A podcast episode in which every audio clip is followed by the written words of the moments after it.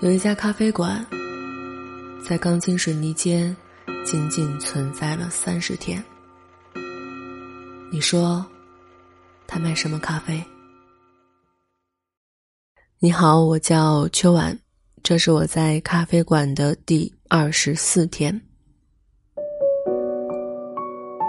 周国平说：“现代生活的匆忙是性爱的大敌，他省略细节。”缩减过程，把两性关系简化为短促的发泄，两性的肉体接触更随便了，彼此在精神上却更陌生了。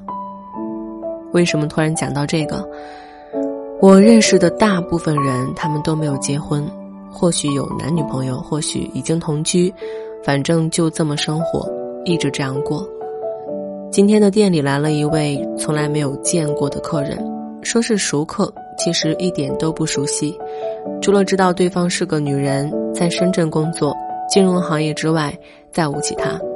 他不是我的听众，但确实是因为声音而结缘。去年的时候，我在某一个平台发布声音，接了他们公司的软广，多多少少算是有一些接触吧。他说：“秋晚，你是情感主播，那以后有什么问题的话，是不是可以来问你了？”我说：“问吧。”但我一般是劝分不劝和的。他说：“为什么？”我说：“个人习惯。”之后就再无话了。直到他今天出现在这家店里，我有些诧异。他说在出差，就想过来坐坐。我的直觉肯定有什么不好的事情，不然不会是现在这样一副状态。我问他喝什么咖啡，给他做。他说自己怀孕了。我于是给了他一杯热水。虽然我觉得水也没有特别的热，但最起码是温的，比咖啡好。店里还好，稀疏平常。他先问了一些我的情况，期间欲言又止，后来终于觉得自己不能白跑一趟。他说自己怀孕了，发现老公跟别人滚了床单，现在脑子有些乱，不知道该怎么办，想问问我有什么想法。我说，你想有一个什么样的结局呢？他想了想，其实就是想解决这件事情，不想离婚，就想好好过日子。我觉得这样的事情主要是看他的态度了。对方确实错了，自己也确实应该生气，但不能失去理智，胡乱的瞎闹一通，因为这样总会适得其反。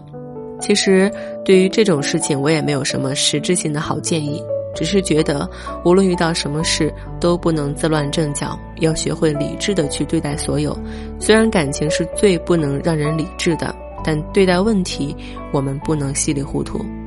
一段感情出现问题，肯定是双方的了。大概分析了一下，一般遇到这样的事情，通常会有两方面的可能性：第一种，单纯解决生理问题；第二种，就是真的不爱对方了。但无论哪一种，主动权都要掌握在女人自己手里。我给她举了电影《失恋三十三天》里面的例子，坐了一会儿，她就起身离开了。临走之前，她说：“我会好好想想的，谢谢。”对于感情这件事，我没有那么多的亲身经验，也没有太多话想要去表达。我不想做别人的所谓的情感导师。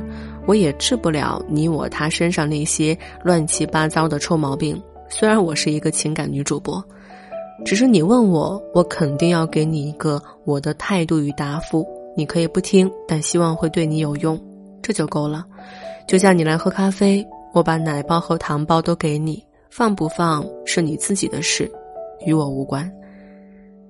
现在大家都特别热衷于表达自己的观点，尤其是情感方面的话题。一有什么风吹草动，所有的评论家们都开始跃跃欲试，洋洋洒洒码出几千大字，所以大部分时候根本不用刷网页，浏览一下公众号的页面，基本就知道了。虽然偶尔会点开看，但也看得好累啊。我知道你也是个有故事的人，这个时候你可能会无所谓的轻笑。我有什么故事？就是。平平淡淡的生活吧，也没什么大起大落。去听歌的时候，没有那么多感慨，什么亲情呀、爱情啊、工作还是学业什么的都没有，就是单纯听歌而已。可是平淡，才是最真实的生活呀。哪里来的那么多想法？就像是坐地铁，车门上有一个列车长的电话，不过是个手机号码。你管列车长是男是女，还是高矮胖瘦啊？要喝咖啡吗？欢迎光临。